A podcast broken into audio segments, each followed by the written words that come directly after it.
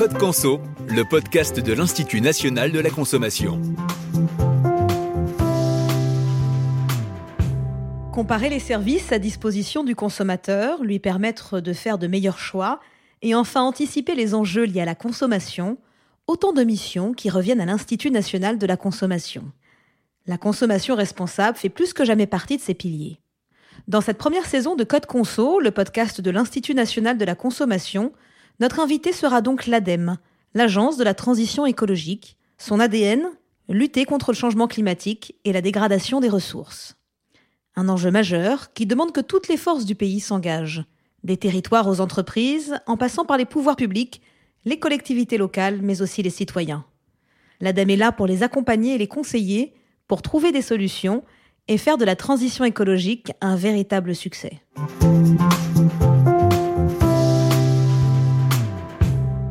Aujourd'hui, dans Code Conso, le podcast de l'Institut national de la consommation, nous parlons de l'allongement de la durée de vie des produits, levier de la transition écologique qui doit amener les citoyens à aborder autrement leur façon de consommer pour préserver en amont les ressources et limiter la production de déchets.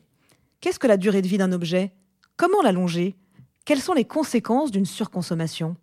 Autant de questions que vous vous posez à ce sujet. Et pour faire le point, nous recevons justement Pierre Galliot, chef du service consommation et prévention à l'ADEME. Bonjour Pierre.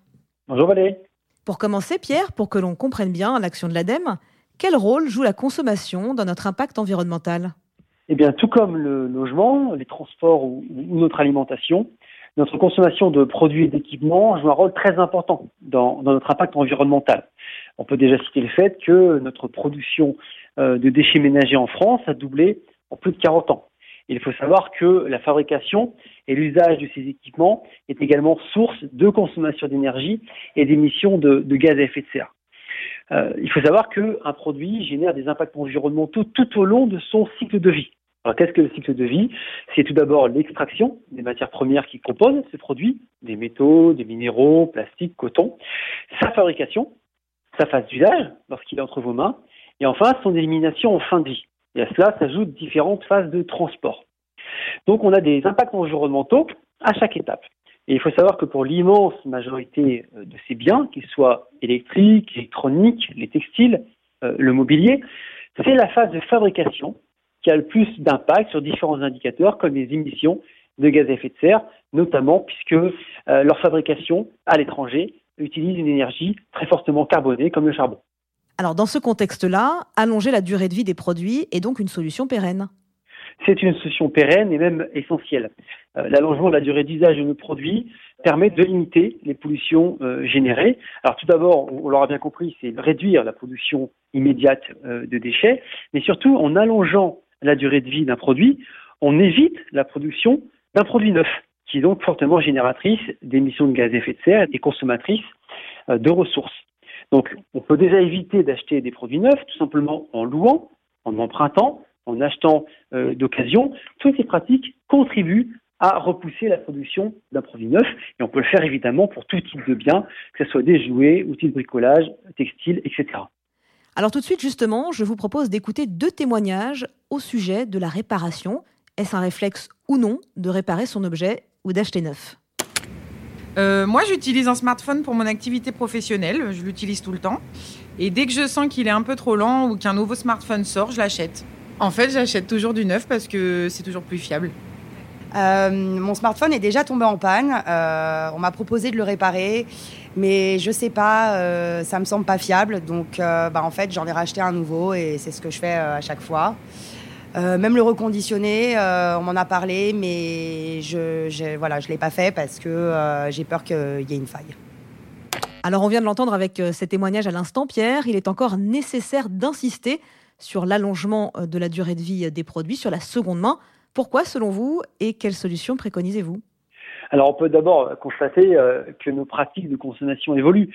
Euh, les taux d'équipement, c'est-à-dire le nombre d'équipements dans les foyers français, euh, augmentent, notamment pour les produits électriques, électroniques, et ainsi que leur vitesse de renouvellement, en particulier pour, pour les smartphones. Il y a plusieurs raisons à cela. Tout d'abord, du côté de l'offre, une obsolescence qui est parfois programmée, c'est-à-dire qu'on fait en sorte que l'équipement a une durée de vie limitée. Mais du côté du consommateur, on a aussi ce qu'on appelle une obsolescence culturelle, euh, qui fait qu'un consommateur va changer son équipement alors qu'il fonctionne encore parce qu'on a envie de nouveautés, euh, de plus de vitesse, de plus de, plus de technique. Il faut donc aussi considérer qu'il euh, y a énormément d'innovations qui visent à renouveler de plus en plus fréquemment les gammes, innovations dont on peut parfois d'ailleurs douter de l'intérêt.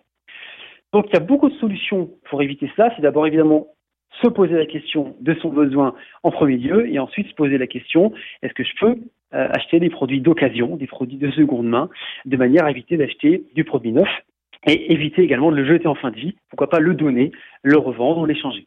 Alors quel est justement le rôle de l'ADEME pour ralentir ce processus et encourager le public à faire durer les produits dans le temps? Alors nous, développons euh, deux principaux euh, types de travaux. Premièrement, des travaux techniques pour démontrer euh, l'intérêt environnemental, économique de l'allongement de, la durée de vie des produits. Nous avons par ailleurs lancé euh, récemment ce type de travaux euh, avec plusieurs hypothèses. La première, c'est tout simplement en entretenant correctement son bien si on le conserve un an de plus. Deuxième hypothèse, c'est au lieu de, de s'en débarrasser alors qu'il fonctionne encore, si on le conserve au, tout, sur toute la durée de vie, quels sont ses gains et, la troisième hypothèse, c'est simplement s'il tombe en panne, quel est l'intérêt de le réparer? Et en fait, l'étude permet de démontrer que dans l'immense majorité des cas, tant sur un plan économique qu'environnemental, on a un intérêt à allonger la durée de vie euh, de ces produits. Et par ailleurs, on se rend compte dans nos études que euh, les Français font peu appel euh, à la réparation en privilégiant l'achat neuf et donc il y a une marge de manœuvre intéressante pour développer la réparation qui d'ailleurs crée l'emploi local. Le second volet, c'est mobiliser et sensibiliser l'ensemble des citoyennes et citoyens à travers notamment une campagne qui s'appelle Nos objets ont plein d'avenir, développée avec le ministère de la Transition écologique, pour inciter justement les particuliers à allonger la durée de vie de ces objets.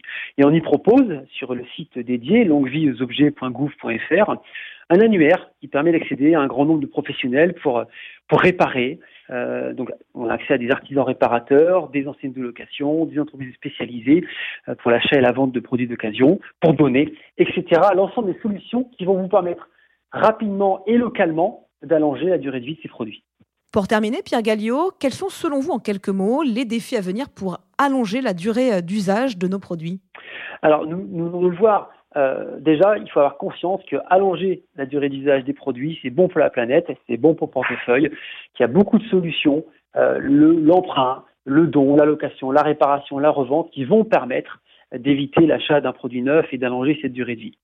Plus globalement, il faut être vigilant sur notre comportement euh, face à l'obsolescence culturelle, le remplacement trop rapide des biens, l'accumulation également de biens, qui sont des pratiques encore répandues. Et pour finir, toujours se poser la question de base sur son besoin. Ai-je réellement besoin d'acheter un, nouveau produit et un produit neuf qui permet évidemment de rentrer dans des démarches de sobriété qui sont tout à fait complémentaires à ces démarches d'allongement de la durée de vie. Merci beaucoup Pierre Galliot de nous avoir euh, répondu. On comprend désormais mieux les enjeux de l'allongement de la vie euh, des produits. Merci Valérie. C'est la fin de ce deuxième épisode de Code Conso, le podcast de l'Institut national de la consommation sur l'allongement de la durée de vie euh, des produits. Nous nous retrouvons la semaine prochaine pour un nouvel épisode avec l'ADEME. On parlera du numérique responsable. À bientôt. Code Conso, le podcast de l'Institut national de la consommation.